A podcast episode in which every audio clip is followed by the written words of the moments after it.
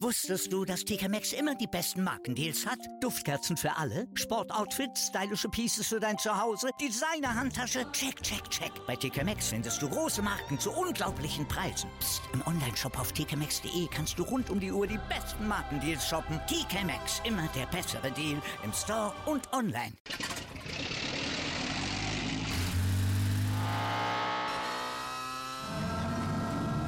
Von 0 auf 100. Aral feiert 100 Jahre mit über 100.000 Gewinnen. Zum Beispiel ein Jahr frei tanken. Jetzt ein Dankeschön, rubbellos zu jedem Einkauf. Alle Infos auf aral.de. Aral, alles super.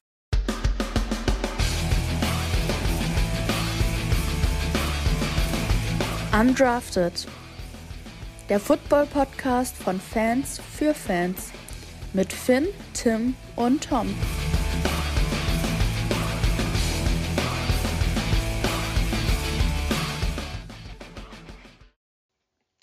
Moin und willkommen zu einer neuen Folge hier bei uns auf Undrafted.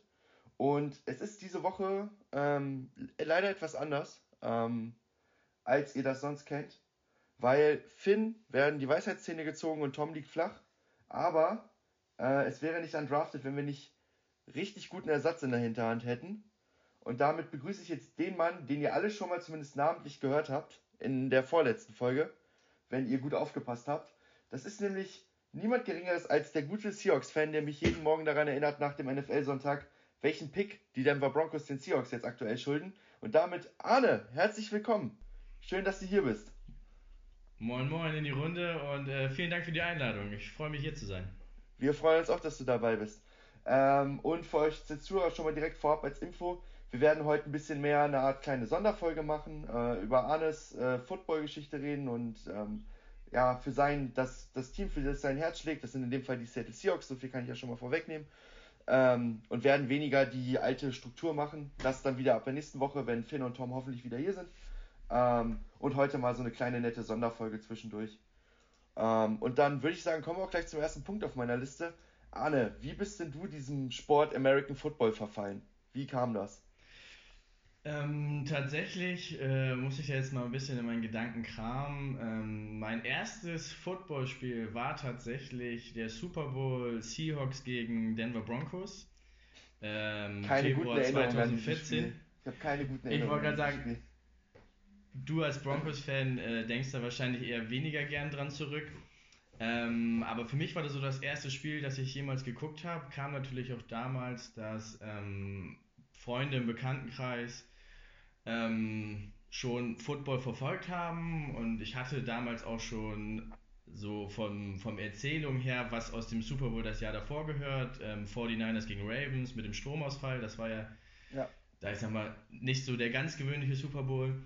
Und habe mir dann gesagt, okay, jetzt ähm, versuchst du da mal selber irgendwie einzusteigen, liegt aber natürlich auch daran, dass ich sowieso ähm, sehr sportbegeistert bin und viele verschiedene Sportarten sowieso verfolge und habe mich dann da äh, nachts aufgerafft und erstmal alleine geguckt, um überhaupt in den Sport reinzukommen. Und ja, mit diesem, mit diesem Super Bowl hat mich dann so ein bisschen, ein bisschen das Fieber gepackt. Ähm, mich hat die Sportart direkt angesprochen und tatsächlich war dann dieses Spiel auch der ausschlaggebende Punkt, ähm, warum ich Seahawks-Fan geworden bin.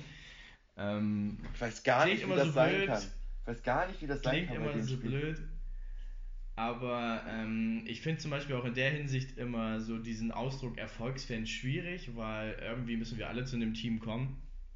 Und für mich ähm, ist man dann ein Erfolgsfan, wenn man aussteigt, wenn das Team plötzlich nicht mehr so erfolgreich ist. Ähm, und wenn man dabei bleibt und dann irgendwann inzwischen halt jetzt auch bald neun Jahre irgendwo Fan ist, ich glaube, dann ist man, ist man kein Erfolgsfan, sondern ähm, dann ist man einfach durch ein erfolgreiches Team zum Sport gekommen. Und das geht ja vielen so. Siehe aktuell die Bills. Ich glaube, ähm, aktuell haben die Bills auch in Deutschland zumindest viele Fans gewonnen, die sie zum Beispiel die Jahre davor nicht hatten, als sie ähm, eher unerfolgreich waren. Ja, absolut. Und du siehst ja auch, viele Menschen kommen ja auch in jungen Jahren zum Sport. Das ist jetzt bei uns ein bisschen anders gewesen, äh, weil Football halt einfach erst dann zugänglich war für uns. Ähm, aber Ja. jetzt gerade kommen ja auch viele Kinder einfach dazu noch. Und als Kind, man sucht sich halt die Vereine, die ein bisschen erfolgreich sind. Man möchte ja nicht der sein, der das, äh, das Team hat, was immer verliert. Ähm, Das hat man dann yeah, meistens ja. dann irgendwann als Erwachsener. Äh, siehe Denver Broncos.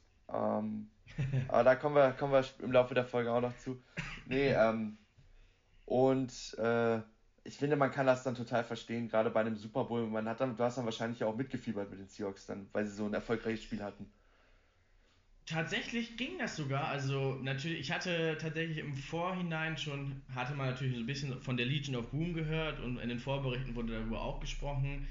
Und ähm, ich habe mich sowieso schon immer ein bisschen mehr über, über die Defensive-Seite der, der Teams definiert, weil ich mehr dieses, äh, das klingt jetzt immer blöd, aber diese ehrliche Arbeit da und dass man auch irgendwo immer nur das reagierende Glied ist im, im Team dass einem, dass mir das irgendwie mehr gegeben hat. Und da war die Legion of Boom natürlich prädestiniert. Ähm, zur damaligen Zeit war, war auf jeden Fall auch Cam Chancellor so mein, mein favorisierter Spieler mit seinen, mit seinen richtig harten Hits. Ähm, das hat mich damals mehr angesprochen und dann hat sich das natürlich so im Laufe des Spiels dann irgendwie so meine, meine Fangunst ähm, zu Seiten der Seahawks gezogen. Wobei ich tatsächlich während des Spiels noch recht neutral war, aber das hat sich dann so gegen Ende hin, habe ich dann für mich so gemerkt, so ja, ich fieber jetzt irgendwie doch ein bisschen mehr den Seahawks mit und würde mich freuen, wenn die das jetzt ähm, zu Ende bringen. Wobei es natürlich recht früh klar war, dass es dann äh, in deren Richtung schlägt, weil ähm,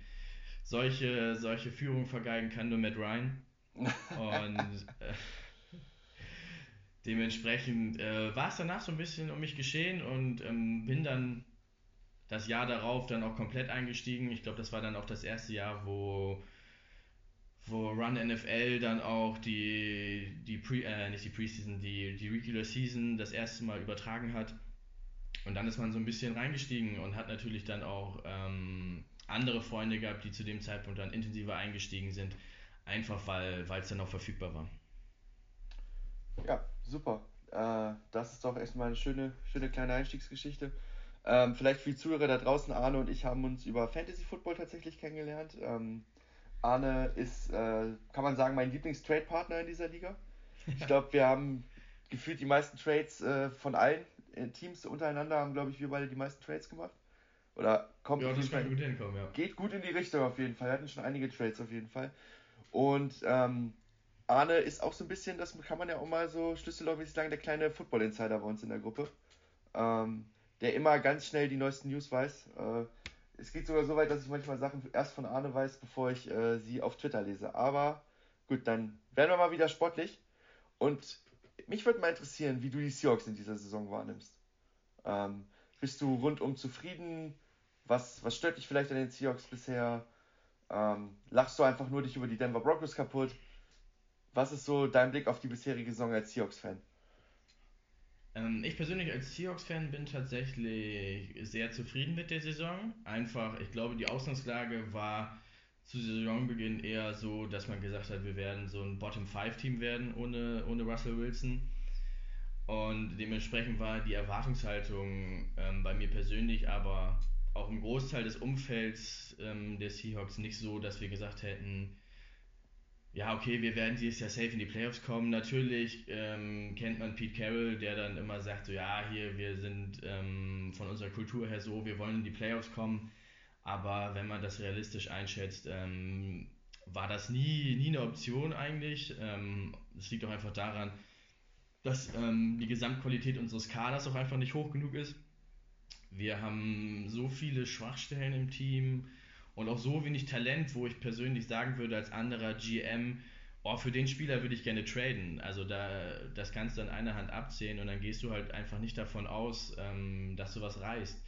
Zudem haben wir dann die Situation auf Quarterback gehabt vor Saisonbeginn mit, mit Gino und, und, und Locke.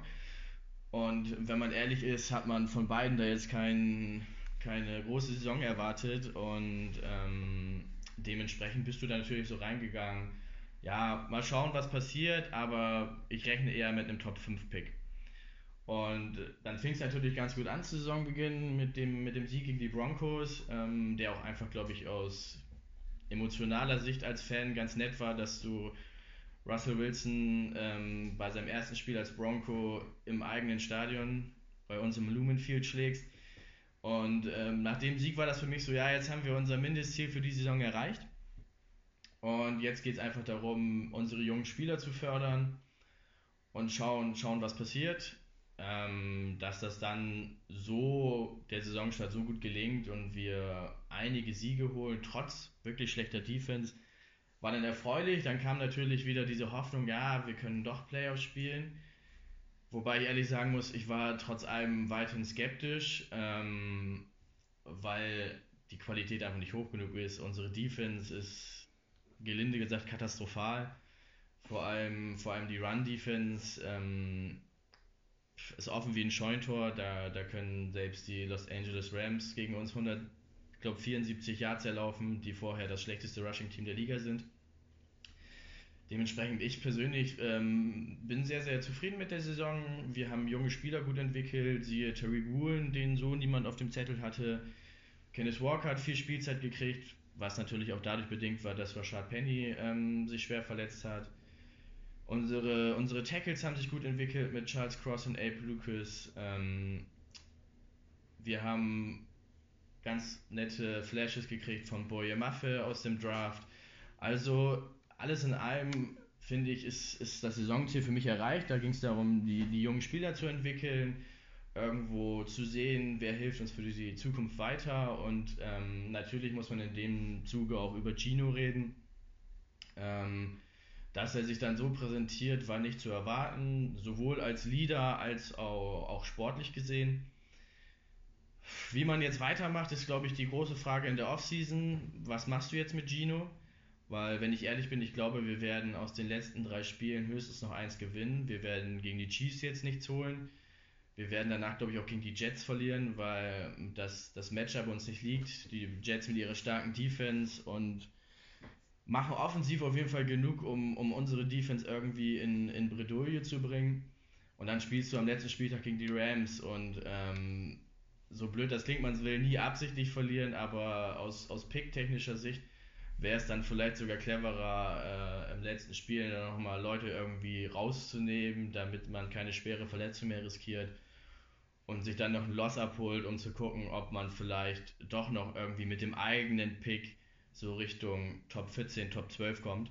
Weil je nachdem, wie sich das entwickelt, ist das durchaus realistisch. Ich hatte mir das die Woche mal angeguckt. Also Pick 12 ist noch drin und dann geht es darum, in der nächsten Offseason ähm, die richtigen Schlüsse zu ziehen, überlegen, was machen wir mit Gino, wie, wie evaluieren wir ihn äh, und welche Optionen haben wir vielleicht auch mit dem Broncos-Pick im Draft. Man weiß halt nie, wen, wen wir vielleicht als nächsten Josh Allen oder nächsten Pat Mahomes im Draft sehen und es gibt ja einige Optionen. Äh, dementsprechend bin ich da tatsächlich ganz gespannt drauf. Aber ähm, summa summarum bin ich als Seahawks-Fan tatsächlich ähm, sehr, sehr zufrieden und positiv überrascht mit der Saison, weil das so nicht zu erwarten war. Das ist doch super. Ähm, mal angenommen, das bleibt jetzt alles so, wie es ist. Ihr habt ja, glaube ich, gerade den Nummer 3-Pick von Denver. Ja. Und Denver verliert jetzt am Wochenende gegen Los Angeles. Die anderen beiden Spiele, denke ich mal, sind wir uns einig, dass die Broncos da nichts holen werden. Gegen die Chiefs und die Chargers, gerade wenn es für die Chargers immer noch darum geht, die Playoffs klar zu machen. Ähm, ihr habt jetzt die Nummer 3 Pick. Keine Ahnung, spielt eine, eine, okay, eine okayen Playoff-Run. Wildcard Divisional, irgendwo geht's raus. Aber jetzt nichts Überragendes im Sinne von äh, Championship Game Super Bowl. Mit Gino weitermachen oder an drei Young oder wie heißt es, Stroud draften? Also, es ist halt wirklich die, die Krux. Also, ich bin zum Beispiel, ich hatte mich ein bisschen schon mit der Quarterback-Klasse beschäftigt. Mhm. Und ich persönlich bin nicht so der Freund von äh, CJ Stroud, mhm. ähm, weil zum einen Ohio State Quarterbacks in letzter Zeit, aus dem, die aus dem College kamen, jetzt nicht die, die Wunderdinge vollbracht haben und eher mehr zu Busts geworden sind. Und, und zur anderen Seite ähm, ist er auch tatsächlich von, von seinem Stil her nicht so, dass ich sagen würde, ähm, der wird mal Top 5. Einfach von, von seiner Mobilität her, von, von seinem. Der ist halt mehr so der, der Big Ben-Typ und ich glaube, in der heutigen NFL mit einem Quarterback, der viel nur in der Pocket steht, ähm, wirst, du, wirst du jetzt nicht mehr irgendwie Top 5 Quarterback, wenn du da siehst, wen du da noch hast mit einem Justin Herbert, einem Pat Mahomes, auch einem Joe Bow, der ab und zu auch mal Läufe einstreuen kann, ähm, da glaube ich nicht, dass er, also in meinen Augen, das Potenzial besitzt. Ähm, dann hast du Bryce Young, wo man immer sagt, ja, man weiß nicht, ob die Größe für einen NFL-Quarterback taugt, wobei ich da immer vorsichtig bin, weil ich hatte jetzt mal geguckt und ein Bryce Young ist zum Beispiel größer als ein Kyler Murray und auch ein bisschen größer als ein Russell Wilson. Und ähm, ich sage mal so, wir haben Erfahrung mit kleineren Quarterbacks und dementsprechend, ich glaube, das ist kein Hindernis. Natürlich äh, wäre es einem lieber, wenn er 10 cm größer wäre, weil ich glaube, er ist 1,83. Und ähm, so der, der Schnitt für so ein Gardemaß Quarterback liegt, glaube ich, so bei 1,91 bis 1,93. Natürlich wärst du froh, wenn er 10 cm größer wäre, aber ähm, ich sag mal, alle anderen Tools sind bei ihm vorhanden. Dementsprechend wäre natürlich eine Option, aber ich gehe gar nicht davon aus, dass er uns in den Schoß fällt, weil ich stark davon ausgehe, dass die Texans ihn an 1 ziehen.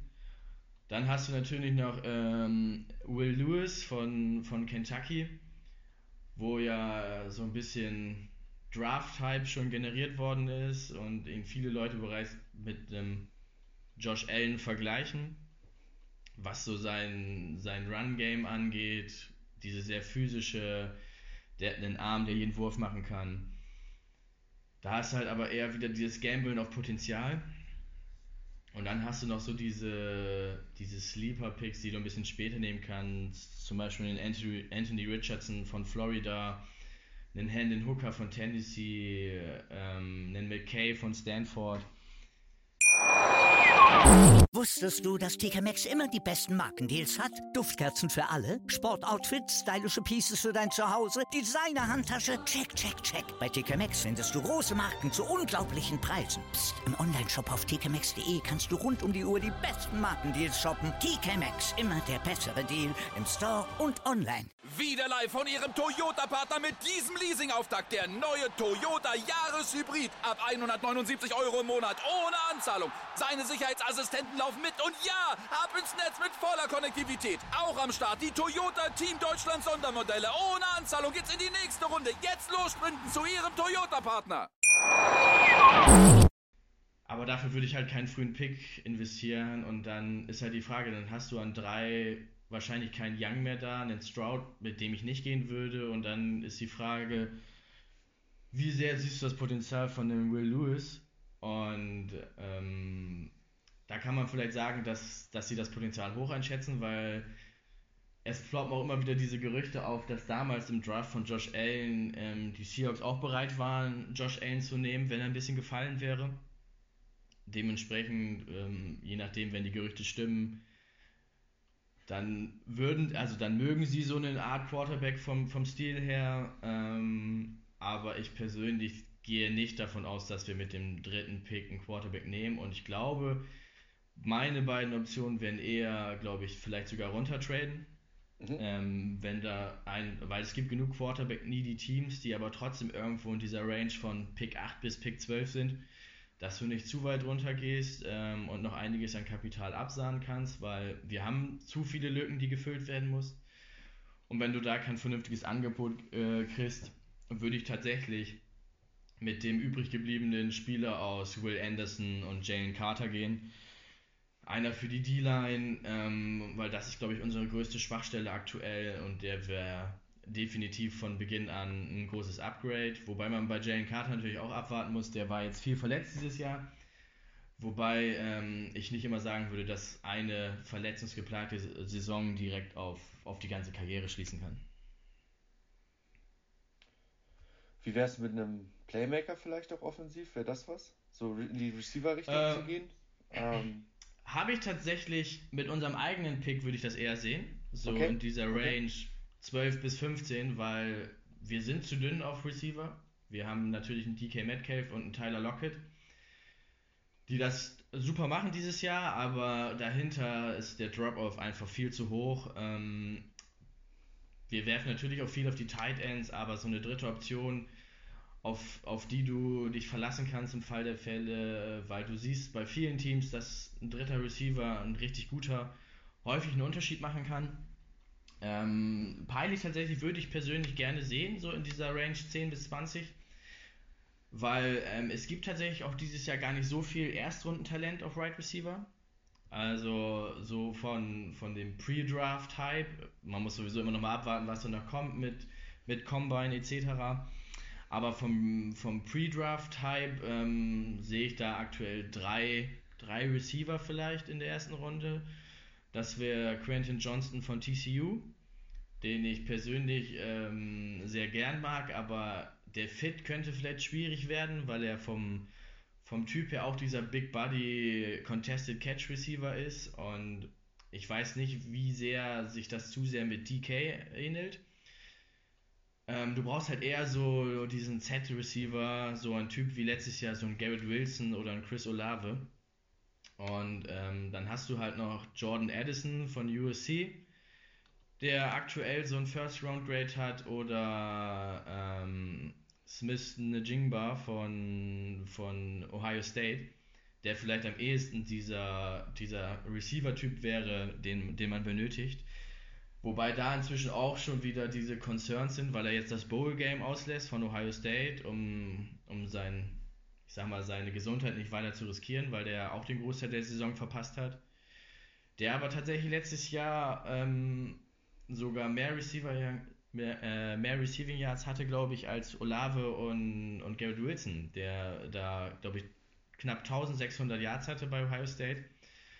Ähm, und der aktuell sogar, was man zwar nicht immer so viel drauf geben darf, aber der eher sogar ans Ende der ersten Runde inzwischen gemockt wird. Einfach weil jetzt viele Bedenken haben, oh, wie ist die Einstellung, wenn er jetzt das Bowl Game droppt und sagt so, ja, ich will lieber mich für einen Draft vorbereiten da kann man vielleicht auch nochmal ähm, einen, späten, einen späten Stil landen. Also ich bin gespannt. Ich würde auf jeden Fall eine Verstärkung gern sehen für, für den dritten Receiver-Spot, weil ähm, ich glaube, Lockett hat noch ein, zwei gute Jahre mit, mit seinen 31 Lenzen, die er jetzt hat. Und DK ähm, hat, glaube ich, auch noch Entwicklungspotenzial, ähm, vor allem was so ein bisschen auch ähm, seine Hände angeht, weil er doch noch viele Bälle droppt, was aber, ich glaube, was auch einfach daran liegt, viel an, an Konzentrationsschwächen, weil er häufig auch einfach zu viel mit den Refs am Lamentieren ist und, und mit sich selbst. Ähm, dementsprechend, ich könnte, könnte mir guten Skillplayer vorstellen auf, auf Wide Receiver. Und, und dann nächstes Jahr sicherlich ähm, vielleicht mit Gino auf dem, auf dem Franchise-Tag. Das ist auf jeden Fall eine sehr interessante Variante.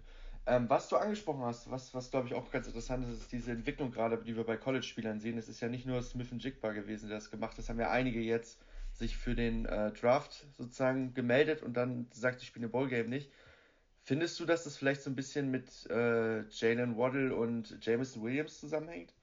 Äh, Waddle zum Beispiel, der ja auf Krampf dieses äh, Finalspiel noch gespielt hat und ähm, da ja auch verletzt gespielt hat und dann vielleicht ein paar Wochen früher fit gewesen wäre und ähm, dass es jetzt viel mehr diesen jungen Spielern darum geht, äh, möglichst früh gedraftet zu werden und sich darauf zu konzentrieren.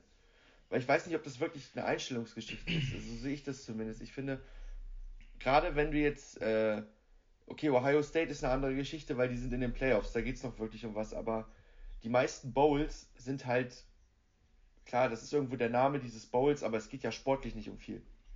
Wenn man mal ehrlich ist. Ja, also ich, ich persönlich sehe das auch jetzt nicht immer direkt als Charakterfrage. Ähm, die Gesundheit ist nun mal das größte Kapital, glaube ich, in der NFL. Ähm, wie auch häufig gern gesagt wird, die wichtigste Eigenschaft eines Spielers ist seine Verfügbarkeit. Ja, absolut. Und ähm, ein, ein Spieler bringt dich nicht weiter, wenn er verletzt ist. Und ich kann dann verstehen, dass, dass solche Jungs jetzt nicht riskieren wollen, dass, dass sie auch ihren Draft-Status damit kaputt machen, dass sie sich dann schwer verletzen. Ähm, bei James Williams war es natürlich ärgerlich. Da, die Situation, das war das Championship Game. Und ähm, bis zu seiner Verletzung hat er auf jeden Fall auch wirklich stark gespielt und den, den ähm, der Crimson Tide auf jeden Fall eine Chance gegeben, das Spiel zu gewinnen. Ähm, dass du dich in einem Championship-Spiel verletzt, das kann immer passieren, aber ähm, man hat ja gesehen, dass es seinem Draft-Status nicht geschadet hat. Aber wenn es tatsächlich diese, ich sag mal, unbedeutenderen Bowl-Games sind, auch wenn College Football natürlich in den USA nochmal einen ganz anderen Stellenwert genießt als jetzt hier bei uns, kann ich das schon verstehen, dass man da jetzt keine schwere Verletzung jetzt riskieren will. Vor allem, wenn du gerade aus einer Verletzung kommst. Ähm, dann ist sowieso immer fraglich, wenn du aus so einer Verletzung kommst, die dich jetzt zwei, drei Monate rausgeworfen hat, inwiefern überhaupt dein Impact da sein wird, weil ähm, man wird jetzt nicht gleich wieder von 0 auf 100 da durchstarten können. Und ich glaube, am Ende des Tages ähm, ist den Spielern am wichtigsten, dass sie ähm, in eine gute Situation in der NFL kommen, wo sie auch direkt irgendwie ihre Leistung abrufen können. Weil am Ende des Tages geht es darum, dass sie, dass sie ihren Vertrag haben wollen, ihr Geld verdienen wollen. Im College verdienst du nicht, verdienst du nichts. Nicht so wie in der NFL und ähm, ich glaube, ich bin niemandem, ich kann niemandem böse sein, der da sagt, ich verzichte jetzt für mich auf das Bowl-Game, wenn es da um nichts mehr geht, wenn wir um die goldene Ananas spielen. Und ähm, natürlich ist man dann, glaube ich, als Fan des entsprechenden Colleges irgendwo enttäuscht, aber ähm, vielleicht kann man auch immer noch was Positives sehen. Du kannst schon mal dann vielleicht einen Starter sehen, den du für nächste Saison, wenn jetzt zum Beispiel du jetzt die, die Backup Wide Receiver da irgendwie reinbringen kannst, das sind ja häufig auch dann die ganz jungen Kerle, die gerade ihre erste Saison haben. Ähm, ich glaube, das ist dann immer eine Chance für andere und ähm, das muss man immer positiv sehen und ich glaube, so innerhalb des Teams und des Coaching-Staffs ist da, glaube ich, auch keiner einem Spieler böse, wo du weißt, der wird sicherlich in der ersten oder zweiten Runde irgendwie vom Board gehen, wenn der sagt, ey Jungs, ich, ich habe einfach zu große Angst, mich da zu verletzen. Und ähm, ja, ich glaube, das ist, ist teilweise auch verständlich, dass Spieler das machen. Eine Person, über die wir hier viel geredet haben im Podcast, äh, vor allem aus Broncos Sicht dieses Jahr, ähm, und auch nicht immer positiv, verständlicherweise, ist ja Russell Wilson. So, und Russell Wilson ist jetzt natürlich vor der Saison von den Seahawks gekommen in einem sehr großen Trade-Paket. Ähm, mittlerweile muss man sagen, aus sportlicher Sicht vielleicht zu groß ähm, für das, was jetzt passiert ist in dieser Saison in Denver. Äh, mit dem 4 und 10 Rekord. Und da, eigentlich sind es ja drei Siege nur mit Russ, weil den einen Sieg, den hat er ja gar nicht zu verantworten. Das war jetzt mit Brad Rippin am Wochenende. Ähm, und ich würde ja gerne das mal nutzen, wenn ich jetzt einen Seahawks-Fan hier habe. Ähm, jetzt gar nicht über diesen Trade. Dieser Trade wurde jetzt ausgelutscht und allen drum und dran. Aber mal über die Person Russell Wilson an sich zu reden. Ähm, wie ein Seahawks-Fan Russell Wilson sieht aus den letzten Jahren und jetzt auch in Denver. Ähm, weil ich habe mich jetzt nicht so unfassbar mit Wilson beschäftigt, bevor er zu Denver getradet wurde. Ähm, muss ich zugeben. Äh, aber man hat ja auch immer wieder, egal wo, wie sehr man sich mit den Seahawks beschäftigt, mitbekommen, dass es da auch gekriselt hat. Und ähm, auch so ein paar Concerns gab. Es kommen jetzt auch viele alte Teammates gerade so äh, auf Social Media hoch, die dann äh, erzählen, dass es dann vielleicht dann doch nicht so ein cooler Teammate äh, gewesen sein soll. Und jetzt würde mich einfach mal interessieren, wie siehst du als Seahawks-Fan aktuell vielleicht den Mensch oder den Spieler Russell Wilson? Mm, ich persönlich bin immer ein großer Fan von ihm gewesen. Also zumindest vom, vom Spieler Russell Wilson her. Ähm, den, den Menschen kann ich natürlich nur so in dem Fall be, beurteilen von dem, was man so hört. Ähm, das kann natürlich in echt ganz anders sein. Aber man hat die letzten Jahre schon so einige Stimmen gehört, dass er nicht der einfachste sein soll. Von der Handhabung her, vom, von, ich sage mal, teilweise hat, ist er sehr eigen. Ähm, die letzten Jahre, vor allem das fing so ein bisschen an mit seiner, mit seiner Beziehung mit ähm, Sierra, dass dann mehr so sein Fokus auch in dieses, in dieses Prominentsein, sage ich mal, gerutscht ist und äh, überall die roten Teppiche, öffentliche Auftritte, die halt aber auch dadurch bedingt waren, dass sie natürlich eine sehr erfolgreiche Künstlerin ist.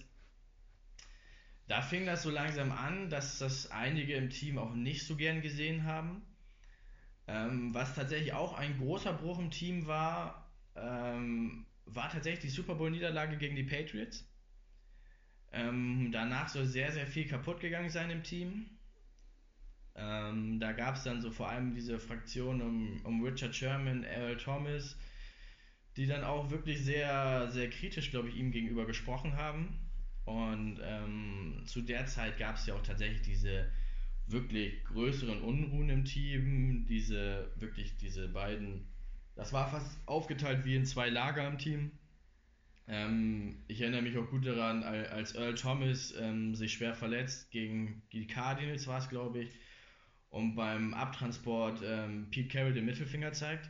Mhm. Unvergessene Szene auf jeden da, Fall.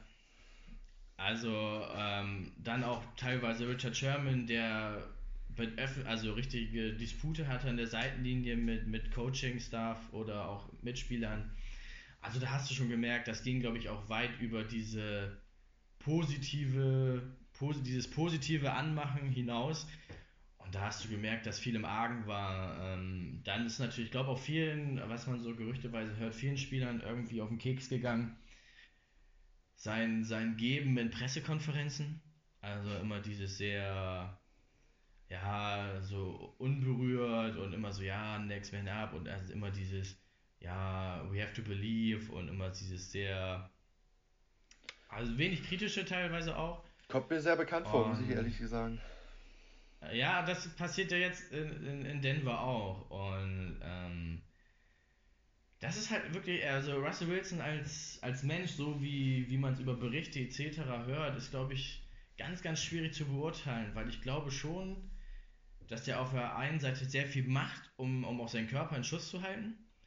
Das sieht man ja auch darin, dass er kaum Spiele verpasst hat in seiner Karriere aber dass es teilweise auch vielleicht nicht das richtige Maß trifft. Da weißt du vielleicht mehr. Es gab ja diese Gerüchte, dass mit dem, mit dem Flug nach London, dass er da auf dem Gang seine Übung gemacht hat. Und natürlich bist du froh, wenn dein Quarterback das macht und sich irgendwie vorbereitet.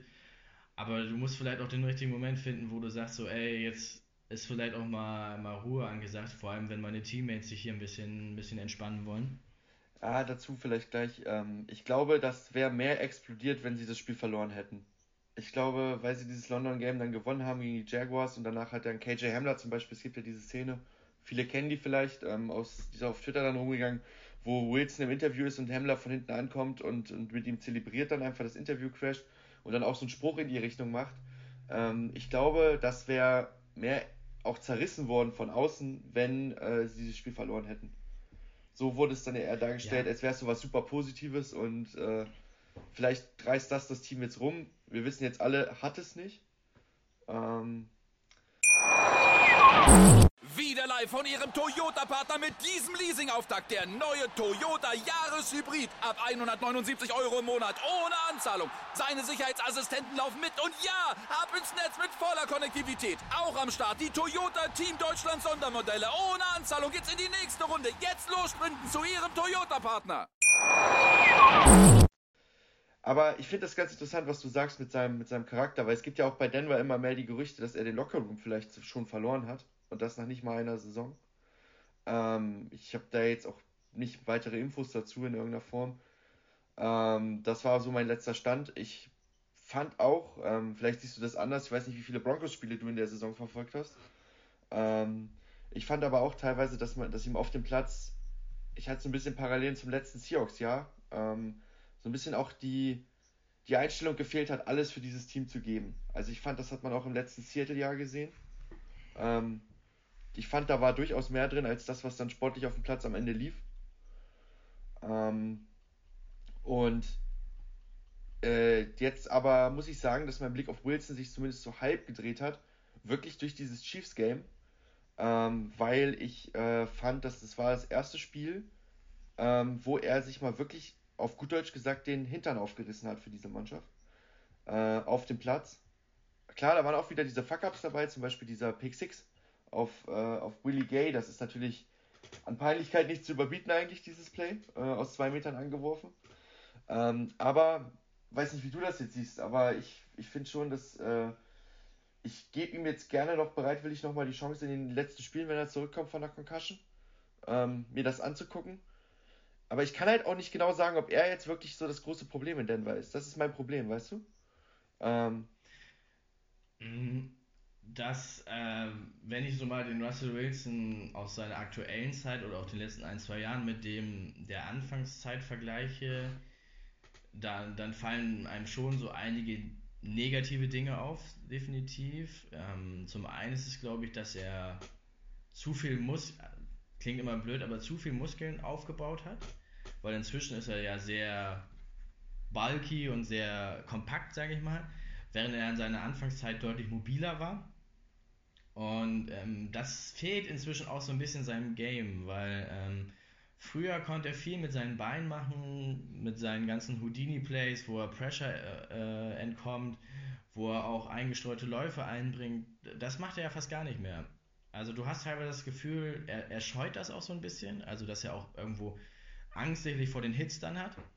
Und ähm, da passiert kein aus der Pocket mehr rollen und ähm, die 10 Yards mal eben selber holen. Und dann wird es halt schwierig mit diesem Spielertyp Russell Wilson, weil bei ihm war immer viel, viel davon bedingt, dass er, dass er diese Plays in petto hat, dass er was mit seinen Beinen machen kann. Und dann kommt tatsächlich auch dieser Aspekt mit der, mit der Größe hinzu, weil ähm, er ist nicht der beste Pocket Passer. Vor allem so diese, diese kurzen, kur, kurzen Routen, diese nach außen in die Flats, das ist nicht sein Spiel, die kurzen Pässe da drauf, dieses Quick Game. Und in der aktuellen NFL brauchst du halt dieses Quick Game, weil dir die, die Teams die, die Big Plays wegnehmen. Und das war ja immer unbestritten eine seiner größten Stärken, der Deep Ball. Also ähm, es, ich habe so viele Touchdowns von Russell Wilson erlebt, die, die tief gegangen sind auf Go Routes oder andere tiefe Crosser oder andere tiefe Routen und ähm, das nimmt die, die NFL mit ihren Defensive-Konzepten aktuell weg und dann wird es halt schwierig, weil dann fehlt ihm diese Mobilität, die er früher hatte. Und dafür ist sein Pocket-Verhalten einfach zu schlecht. Uh, und dann läuft er manchmal rum, das wird immer gern verglichen wie so ein aufgescheuchtes Huhn dann in der Pocket. Und dann passieren diese Fehler, die er macht über die Mitte, die Interceptions, weil er dann vielleicht auch durch die fehlende Größe der, das Spielfeld nicht ganz so gut überblickt, wenn, wenn er eben nicht ausbrechen kann, wenn er nicht direkt den, den tiefen Ball werfen kann. Und dann wird es schwierig. Und Russell Wilson ist, glaube ich, auch ein, ein, Spielertyp, der, dem das Alter nicht gut tut. Ähm, es gibt Quarterbacks, siehe Brady, die viel aus der Pocket arbeiten, die nicht so sehr auf ihre Athletik, sage ich mal, angewiesen sind die das besser manövrieren können im Alter und so ein Russell Wilson, der der hat nicht mehr diese Athletik wie früher und, und dann wird es schwierig, vor allem in, in, einer, in einer Liga, die sich ja durchgehend wandelt, die sich durchgehend anpasst. Und vielleicht fällt es ihm zu schwer, sich anzupassen. Wobei natürlich auch das Ge Gesamtkonzept ähm, in Denver natürlich aktuell sehr, sehr bescheiden ist. Für die Verletzungen kann man nichts, aber ich glaube auch, auch die Hilfe irgendwie vom Coaching ist nicht da. Von Hackett hätten sich, glaube ich, alle mehr erwartet. Und, und dann kommt so eins zum anderen und dann hast du erstmal diese Abwärtsspirale und dann geht es dahin. Die Erwartungen waren natürlich auch exorbitant hoch zu Saisonbeginn. Ich glaube, ähm, die Playoffs waren, glaube ich, sogar das, würde ich sagen, das Minimalziel. Ähm, ich glaube, viele Broncos-Fans haben auch von mehr geträumt der Kader ist nun mal gut, die Defense ähm, wäre wär einem Super Bowl Run definitiv würdig, aber ähm, die Offense funktioniert nicht. Ich glaube auch von den Skill Players hätte man sich mehr erwartet. Ähm, man hätte sich mehr von dem Cortland Sutton erwartet.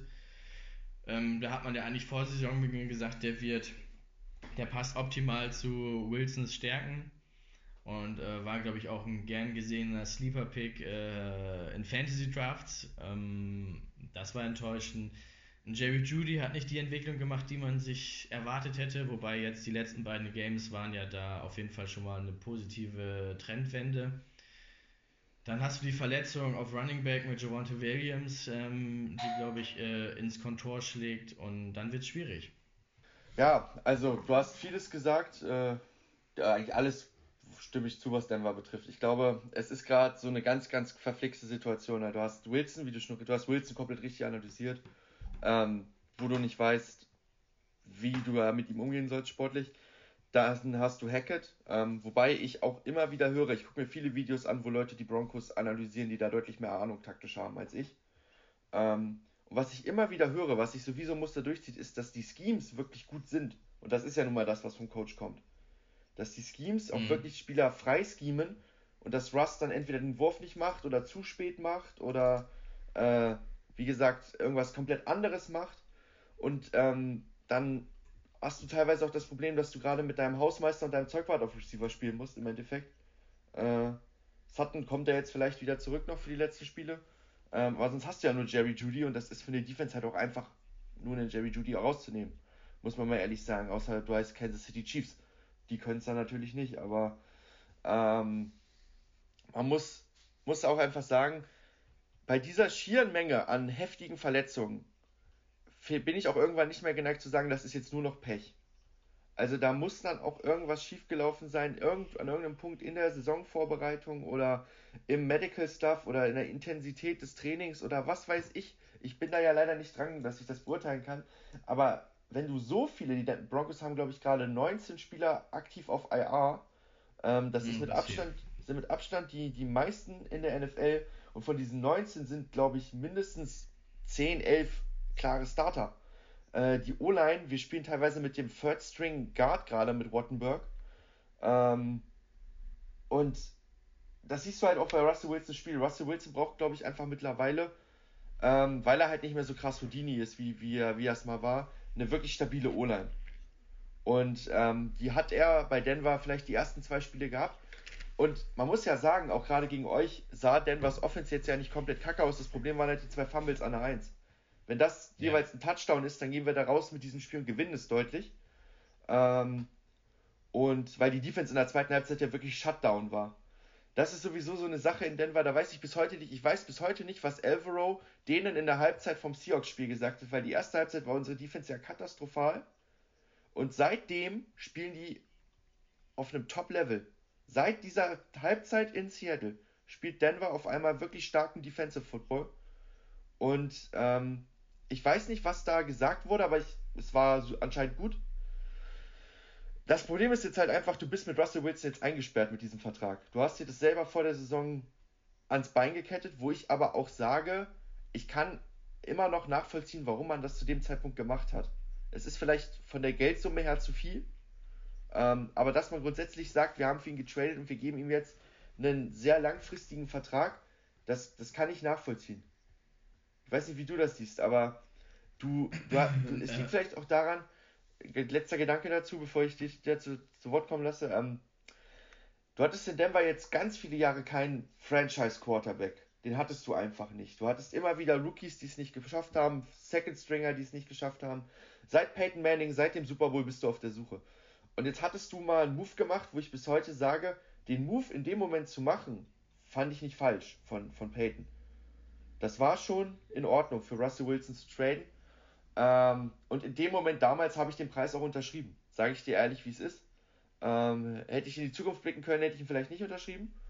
Ähm, und dann will man halt aber auch klar machen, das soll jetzt unser Starter sein für die nächsten Jahre. Und dass man dann grundsätzlich so einen langen Vertrag, ich glaube, es sind jetzt insgesamt sieben, acht Jahre Vertrag, die er nennen hat, ähm, dass man ihm das gibt, finde ich in Ordnung. Das Problem sind halt diese 265 Millionen. Ne? Die sind halt das, was da ins Kantor schallert gerade. Äh, sportlich gesehen auch. Ähm, ich fange mal mit dem Punkt mit den Verletzungen in Denver an, weil ich glaube, ähm, so wie du, dass das nicht immer nur Pech ist. Ähm, ich meine mich zu erinnern, dass Denver in den letzten Jahren generell häufiger mal ja. Ähm, so viele Verletzte hatte. Und dann kommt irgendwann der Moment, wo du auch sicherlich den Medical Staff anschauen musst und zum, zum anderen wirst du da sicherlich auch ähm, vielleicht auch verletzungsanfällige Spieler haben. Es, es gibt immer auch ähm, Spieler, die mehr verletzungsanfällig sind als andere. Und da glaube ich nicht, dass das alles nur Pech ist. Ähm, das sehe ich ähnlich mit dir. Und dann muss man irgendwo jetzt andere Stellschrauben sicherlich irgendwie justieren, damit das in der Zukunft nicht ist. Ähm, zu dem anderen Punkt, ich bin da ganz bei dir der Trade für, für Wilson, den musst du machen. Ähm, du hast seit Jahren jetzt irgendwie dir ein kompetitives Team aufgebaut, dir fehlte immer nur der Quarterback. Und dass du den Trade dann machst, ich glaube, ähm, den hätte jeder andere GM auch gemacht. natürlich war Wilson letztes Jahr schon so ein bisschen fluky. Da hat man natürlich vieles auf die Verletzung geschoben.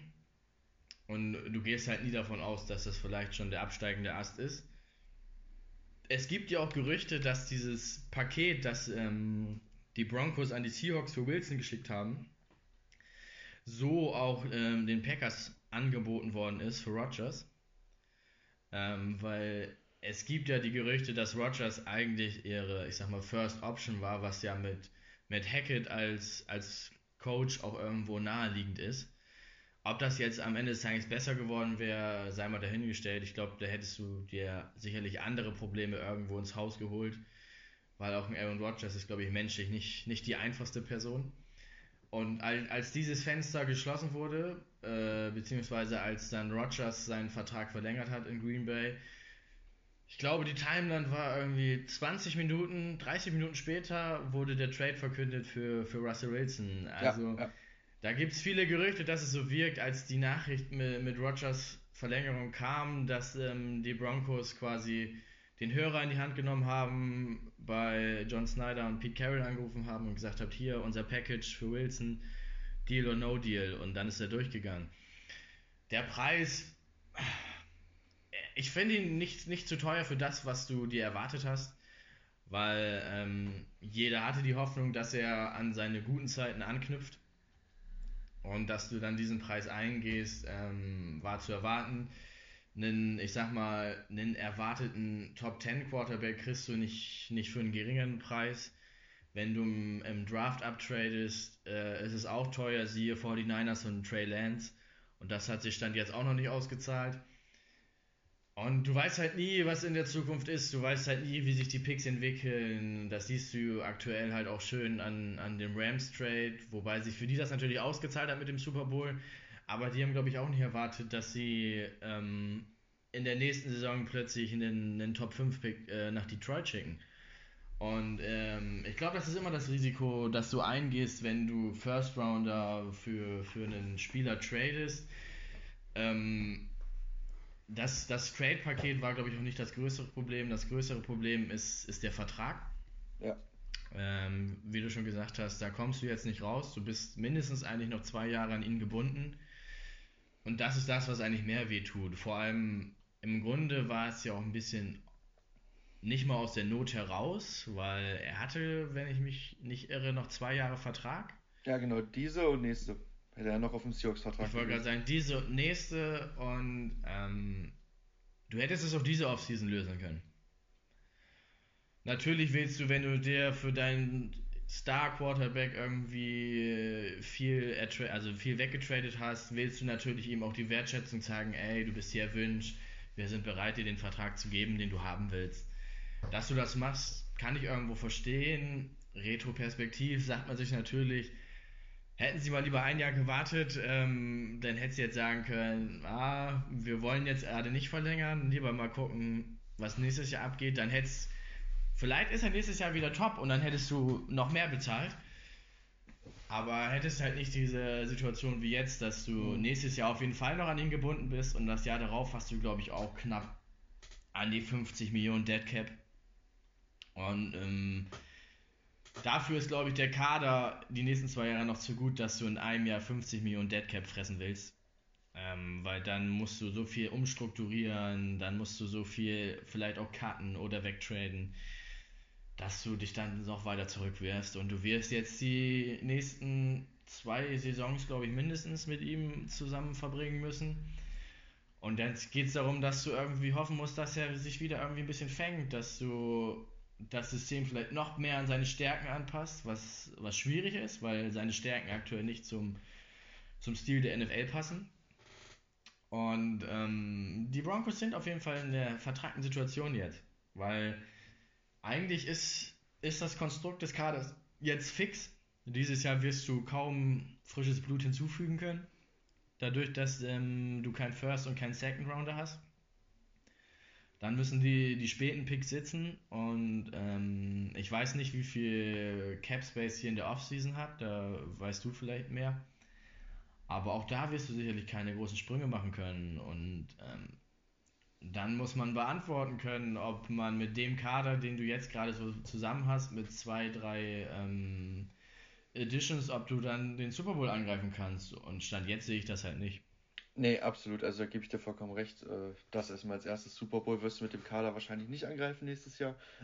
Ich bin aber nicht komplett negativ, was die Offseason betrifft und das nächste Jahr. Erstmal, ähm, kleine Korrektur, wir haben jetzt wieder einen First-Round-Pick, weil wir ja Bradley Chubb weggetradet haben. Ah, Ähm, stimmt, Entschuldigung. Doch, Wir haben, das- aber das ist natürlich nicht der jetzt Pick Nummer 3, sondern das wird dann wahrscheinlich, weil es der 49ers-Pick ist, aktuell befürchte ich sogar, das kann in die Richtung 28 bis 32 gehen. Ah, Ähm, so wie, gesehen, ja. wie die 49ers gerade aussehen, wenn da nicht in den Playoffs wirklich ein Wunder passiert.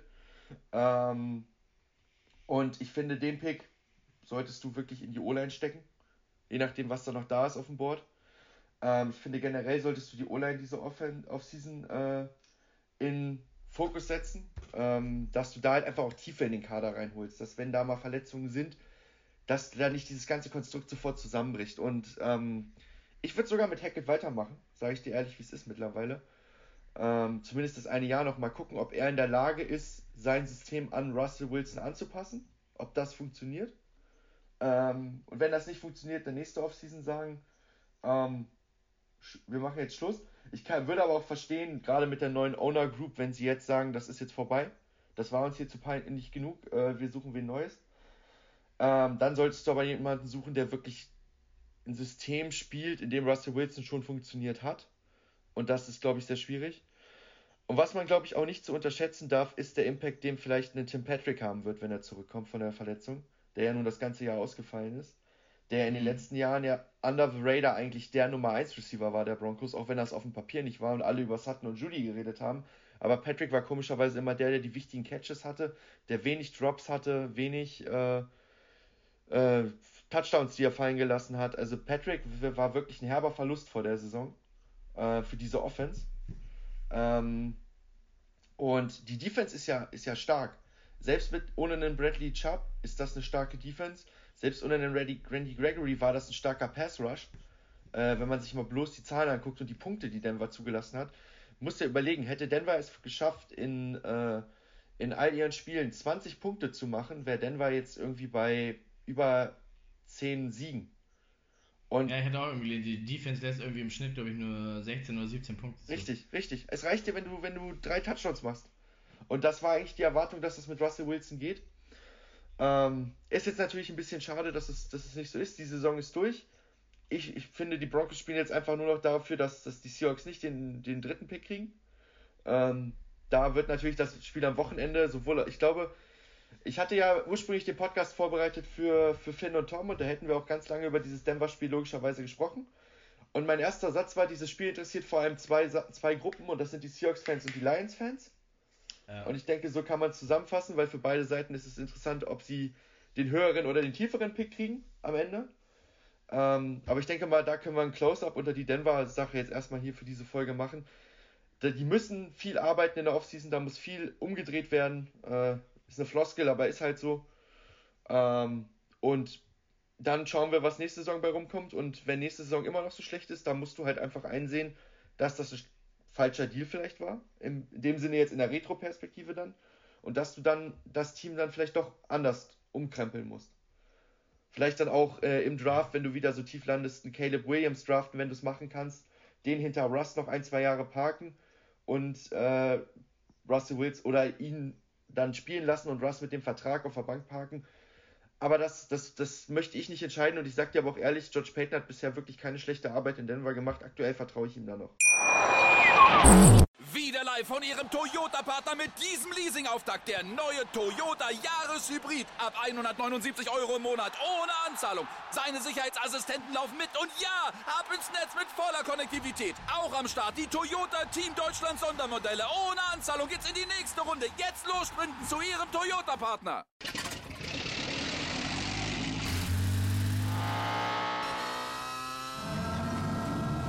Von 0 auf 100. Aral feiert 100 Jahre mit über 100.000 Gewinnen. Zum Beispiel ein Jahr frei tanken. Jetzt ein Dankeschön, rubbellos zu jedem Einkauf. Alle Infos auf aral.de. Aral, alles super. Aktuell bin ich noch an dem Punkt, dass ich ihm da vertraue und da hat er das auch noch verdient. Finde ich jetzt persönlich. Ich sag mal so, bisher sind die Entscheidungen ja nicht, nicht schlecht gewesen. Die haben sich als schlecht herausgestellt, aber zum, zum Zeitpunkt der, der Trades war das ja nicht schlecht. Also da musste ich bei, bei uns bei den Seahawks schon schlechtere Sachen miterleben. Und die sind auch alle noch alle noch am Bruder, von daher. Manchmal muss man tatsächlich, glaube ich, auch ein bisschen Vertrauensvorschuss geben und ähm, ich finde es eigentlich auch äh, richtige Einschätzung von dir, dass man Hackett noch ein Jahr gibt. Gucken, ob er sich vielleicht selber weiterentwickelt, weil es ist nie einfach. Erstes, erstes Jahr Headcoach ja. ohne Headcoach-Erfahrung. Und wenn er es dann verbockt, dann verbockt er es und dann kannst du ihn schmeißen. Aber ähm, ich weiß nicht, wie sinnvoll es ist, jetzt nochmal komplett wieder neuen Input, neues System, ob es das besser macht. Man muss halt einfach sehen, ähm, wir als alle da draußen in unseren eigenen Berufen, wir waren ja auch nicht sofort perfekt, als wir kamen und uns wurde ja auch Entwicklungspotenzial ja. gegeben. Und ich finde, das sollte man Hackett eigentlich nochmal zustehen, weil wie gesagt, das ist auch das, was ich immer höre von diesen ganzen Leuten, die sich, äh, Tim Jenkins zum Beispiel auf All Things QB auf YouTube, der lobt immer wieder die Schemes, die Denver spielt und sagt, das sieht alles gut aus. Und ich finde, man muss den beiden jetzt einfach mal eine Offseason geben, um sich mal zusammenzusetzen, zu sagen, das lief richtig scheiße und wir machen jetzt das, das und das, damit es besser wird. Und wenn das nicht funktioniert, dann muss man, finde ich, die Leine ziehen. Ähm, kommen wir mal abschließend nochmal zu was kleinen Positiven, denn ähm, vielleicht haben es viele von euch da draußen auch schon mitbekommen, wenn ihr die Folge hört, ist es auch schon ein, zwei Tage alt. Aber in der Nacht von Mittwoch auf äh, Donnerstag, wir nehmen jetzt gerade Donnerstagvormittag auf, ähm, sind die Pro Bowl-Spieler bekannt gegeben worden. Ähm, ich möchte jetzt hier gar nicht groß darüber reden, wer jetzt äh, von anderen Teams. Mich würde jetzt einfach interessieren, die Pro Bowler der Seahawks sind ja Geno Smith, äh, Tyreek Woolen und wer war noch? Quandre Dix, richtig? Und Jason Myers. Genau, euer Kicker, genau. Ähm, bist du zufrieden? Sagst du, da ist irgendwer dabei, wo du nicht damit gerechnet hast? Oder vielleicht auch wer, wo du sagst von deinem Team, da bist du enttäuscht, dass er nicht reingekommen ist? Also ich kann ja mal so Schritt für Schritt äh, durchgehen. Bei Gino wird, glaube ich, viel halt diese Story mitgespielt haben, dass er aus dem Nichts kommt, dass das niemand erwartet hat ähm, und dass er das jetzt quasi so als, als Belohnung kriegt. Ähm, ich glaube, es ist auch nicht kom komplett wirr, sage ich mal, als Entscheidung, weil die NFC hat nicht so viele gute Quarterbacks, sage ich mal. Und ähm, vor allem, wenn du das bei den Pro Bowlern der AFC vergleichst, ist das schon ein herber Unterschied. Aber ähm, ich glaube, das ist ein Case, den, den kann man machen. Äh, Tariq Woolen äh, sehe ich persönlich als sehr verdient an, wenn du betrachtest, wo er herkommt. Fünfte Runde, hat so niemand erwartet, spielt echt eine starke Saison, sehr, sehr ähnliches Niveau. Das ist ja immer die Diskussion wie Source Gardner. Und der, der war der Third Pick, glaube ich. Ja. Ähm, das, glaube ich, verdient. Quandre Drix hätte ich nicht erwartet. Persönlich sehe ich das auch nicht.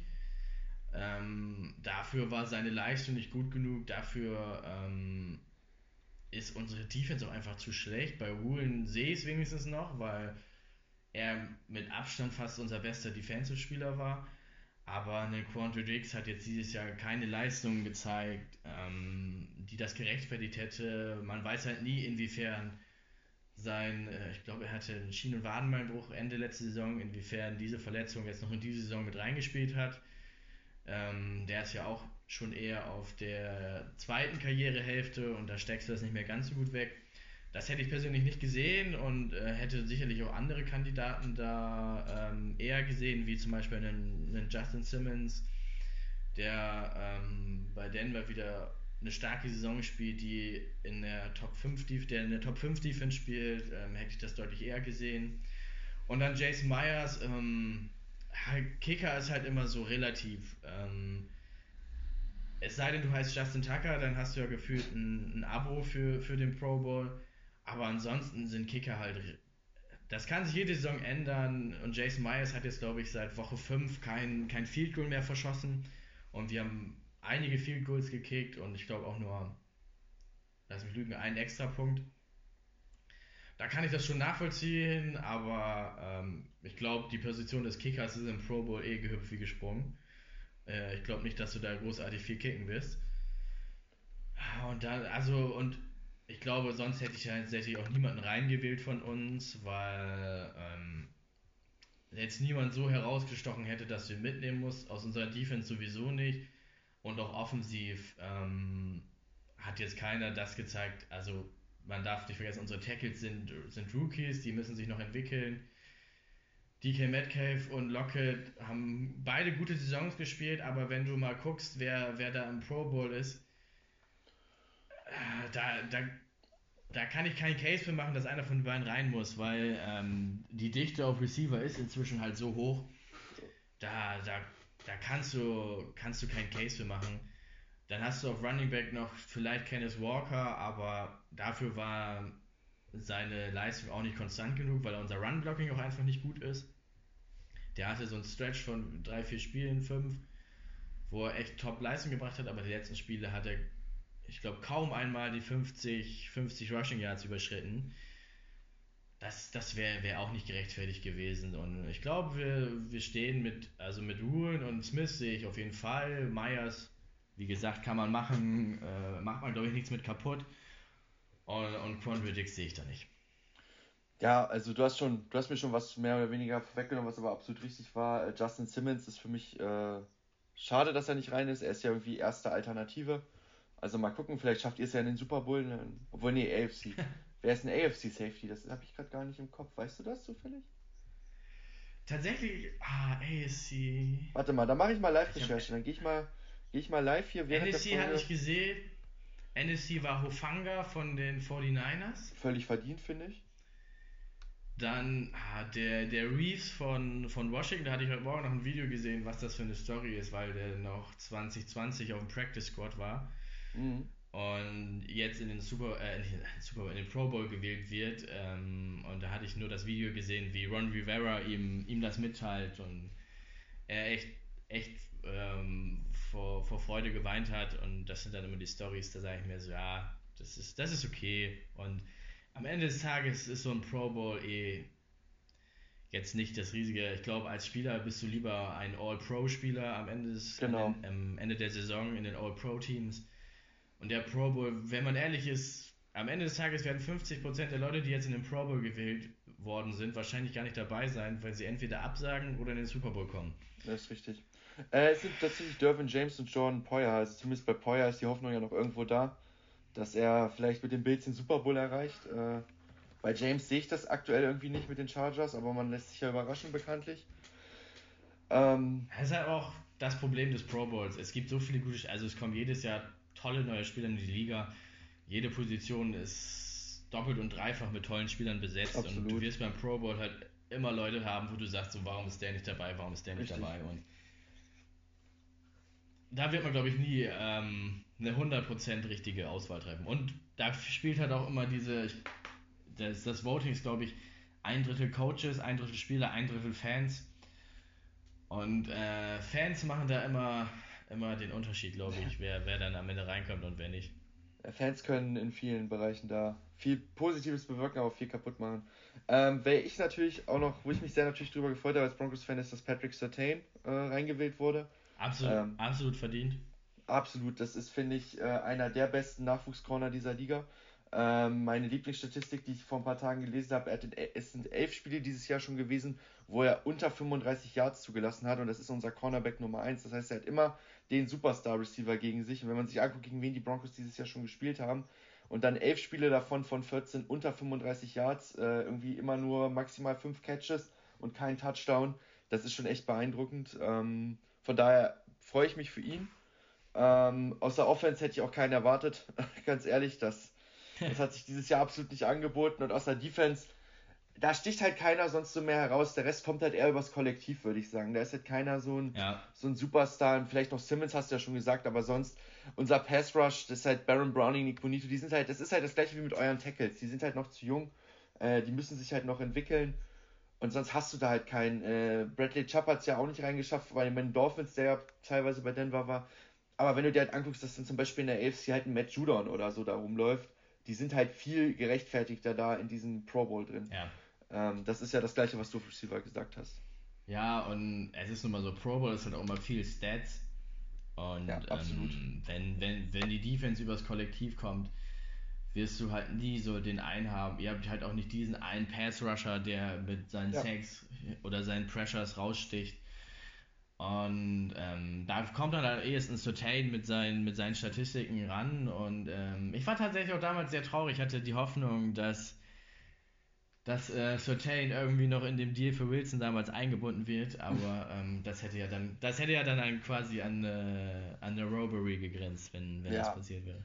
Ja, das hätte Denver, glaube ich, auch nicht gemacht, weil man hat sich ja ganz bewusst gegen Justin Fields damals entschieden und für ihn. Ähm, Ja, Top der Corner. wird, glaube ich, absoluter Cornerstone die nächsten Jahre werden sollen, äh, soll das sein in dieser Defense. Ähm, von daher. Gut, Arne, dann würde ich sagen, haben wir eine schöne Stunde für die Zuhörer fertig gemacht. Ähm, Zum Abschluss aber habe ich noch eine Frage. Na klar. Wer sind deine, wer sind deine Kandidaten für die Awards dieses Jahr? Boah. Ähm, MVP, also Offensive, Defensive? Defensive, Comeback. Oh, okay. MVP. Ähm, ich glaube, Hertz haben wir auch gestern in unserer Gruppe viel drüber geschrieben. Ähm, der wird's, der wird's leider nicht mehr werden, weil er jetzt drei Spiele verpasst. Ähm, ist immer noch ein starker Kandidat, aber ich glaube, es wird dann Mahomes. Also ich würde sagen Mahomes als MVP. Offensive Player of the Year. Boah, das ist, das ist schwierig. Ähm, hm. Sag mir gerne erstmal deine und ich überlege in der Zeit nochmal ein bisschen. Also MVP, wenn man diesen Begriff Most Valuable Player ansieht, dann würde ich für Hurts den Case machen, wenn die Eagles jetzt ohne ihn plötzlich einen krassen Drop-Off haben. Wenn du merkst, oh, da geht auf jeden Fall auf einmal gar nichts mehr.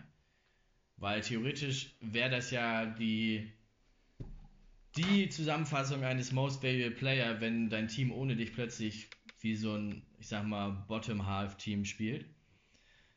Ähm, ich gehe aber auch davon aus, weil ein MVP-Award wird halt nie irgendwo nach diesen Kriterien ähm, äh, verteilt.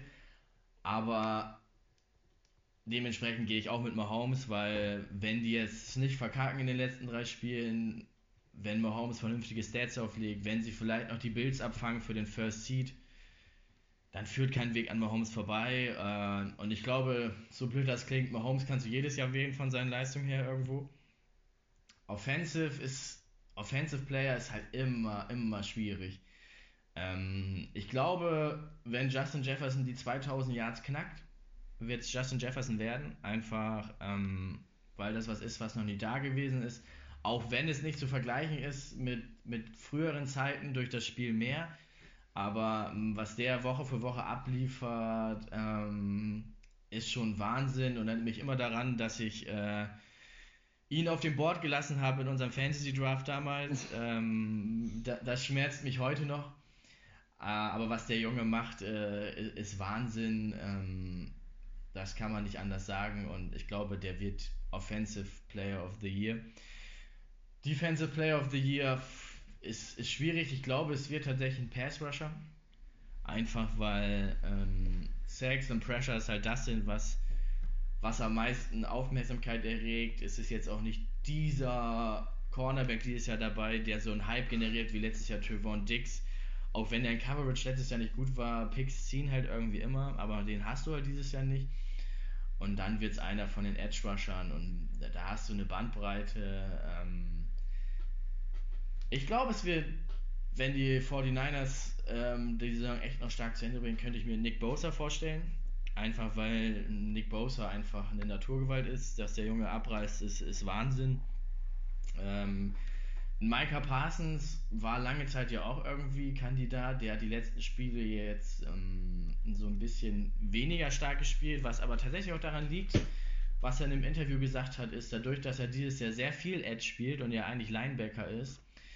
Er sagt, er fühlt sich ein bisschen müde. Es ist deutlich kräftezehrender, wenn du die ganze Zeit irgendwo an der Line spielst, als als Linebacker.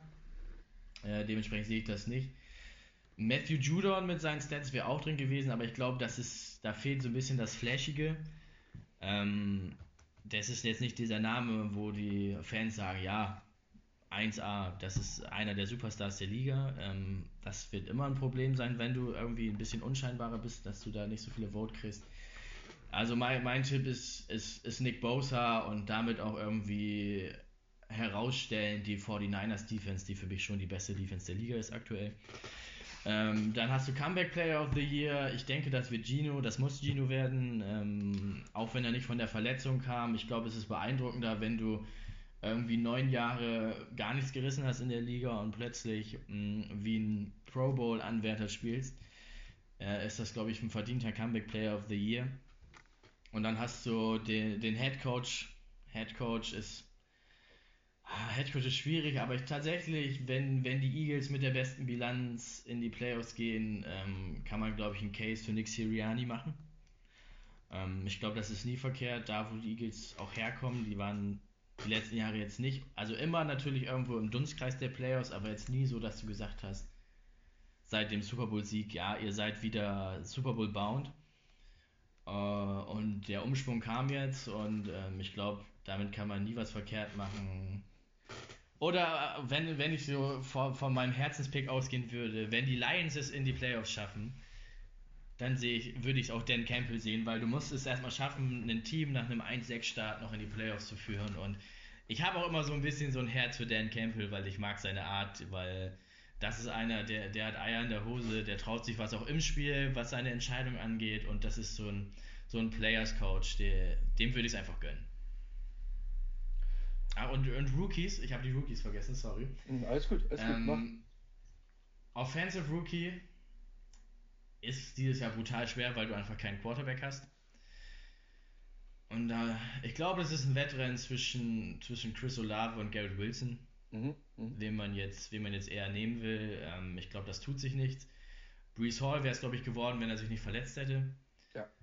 Und ähm, Defensive, ich sage jetzt Offensive für Garrett Wilson dann wird Defensive nicht Sauce Gardner, weil zweimal Jets nehmen sie nicht und dann macht es Tariq Cool das ist natürlich die Hoffnung, die als Seahawks-Fan da noch ein bisschen mitspielt. Aber auch eine berechtigte Hoffnung.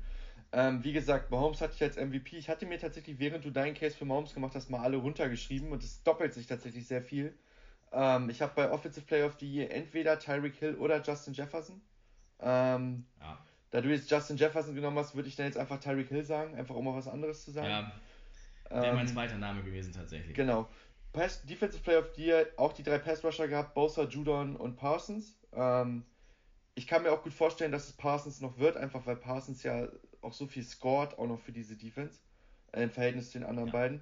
Ähm, deswegen würde ich jetzt hier mit Parsons einfach mal gehen. Ich habe auch Gino bei Comeback Player. Ich finde, es gibt keinen anderen besseren Comeback Player auf die Year.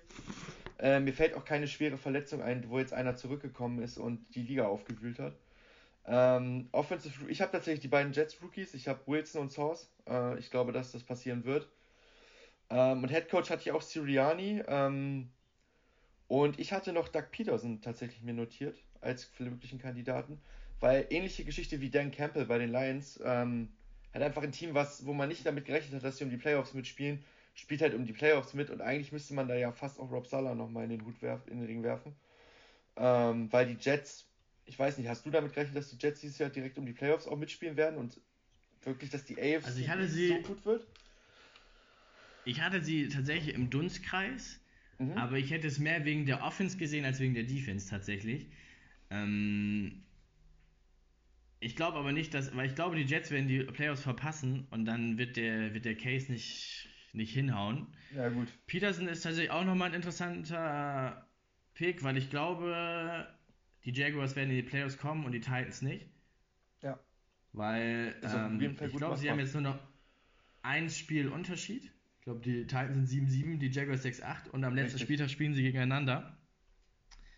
Und ähm, die Titans sind aktuell auch einfach eher regressiv, was ihre Defensive-Leistung angeht, was ihre Offense angeht. Und ähm, das, das sehe ich, das seh ich nicht, dass die, die Titans in die Playoffs kommen und dann werden die Jaguars machen. Und dann ist Peterson sicherlich auch ein Kandidat, einfach weil er die Franchise wieder einmal umgedreht hat nach diesem Urban Meyer-Debakel letztes Jahr. Ja, absolut. Ähm, aber am Ende ist halt, ich denke, Sirianni wird es machen, weil du, er wird 16-1 gehen, denke ich. Ja, mal abwarten, wie es jetzt ohne Herz ist. Das könnte seinem Case vielleicht noch ein bisschen wehtun. Ja. Aber ähm, ich glaube, keiner der Kandidaten wäre wär ein schlechter Pick. Es gibt immer so viele gute Head Coaches in einer Saison. Ähm, da ist es auch immer schwierig einzuwählen, glaube ich. Das ist absolut richtig. Gut, dann würde ich sagen, haben wir es für die Woche. Danke dir, Arne, nochmal vielmals, dass du eingesprungen bist. Ähm, Immer gerne. Wunderbar. Und ich hoffe, euch da draußen hat mal diese, diese kleine Seahawks-Sonderfolge ähm, mehr oder weniger gefallen. Und ähm, nächste Woche geht es dann wieder hoffentlich im normalen Rhythmus weiter. Heute, wie gesagt, eine schöne kleine Sonderfolge. Und dann hören wir uns beim nächsten Mal. Das war Undrafted, Leute. Macht's gut. Ciao. Tschö. Von Ihrem Toyota-Partner mit diesem Leasing-Auftakt. Der neue Toyota Jahreshybrid. Ab 179 Euro im Monat. Ohne Anzahlung. Seine Sicherheitsassistenten laufen mit. Und ja, ab ins Netz mit voller Konnektivität. Auch am Start die Toyota Team Deutschland Sondermodelle. Ohne Anzahlung geht's in die nächste Runde. Jetzt los sprinten zu Ihrem Toyota-Partner.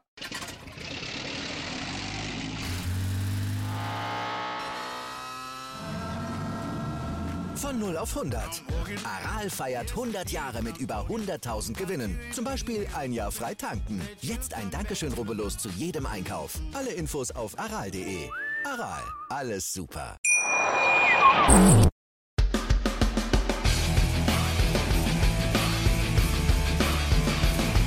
Undrafted. Der Football-Podcast von Fans für Fans. Mit Finn, Tim und Tom.